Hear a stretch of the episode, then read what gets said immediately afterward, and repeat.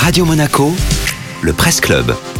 Et le tour d'horizon chaque matin de la presse en principauté de Monaco dans les Alpes-Maritimes et le Var. En tout cas, la sélection de Nathalie Michet. Alors Nathalie Monaco s'apprête à célébrer les 10 ans de mariage du couple princier. Évidemment, la presse en parle. Ce sera les 1er et 2 juillet prochains, les noces d'étain de leurs Altesses Sérénissimes, le prince Albert II et la princesse Charlène. Comme le rapporte Monaco Matin notamment, le palais compte marquer l'événement avec une mini-série en 10 épisodes constituée d'images d'archives qui feront revivre au monégasque et au monde entier ces journées et ces soirées qui ont fait vibrer toute la principauté en 2011.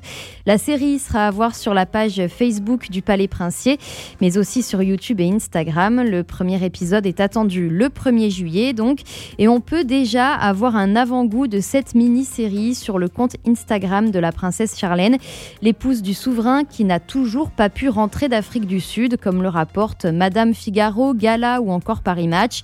Ces médias français reprennent en fait un article du Daily Mail. Le porte-parole de la princesse a fait savoir au journal britannique que la princesse Charlène avait subi plusieurs interventions médicales en raison de l'infection qu'elle a contractée en mai dernier à l'oreille, au nez et à la gorge. Comme ses médecins l'exhortent à rester sur place pour poursuivre sa convalescence, la princesse Charlène ne pourra pas rentrer à Monaco pour les célébrations de début juillet.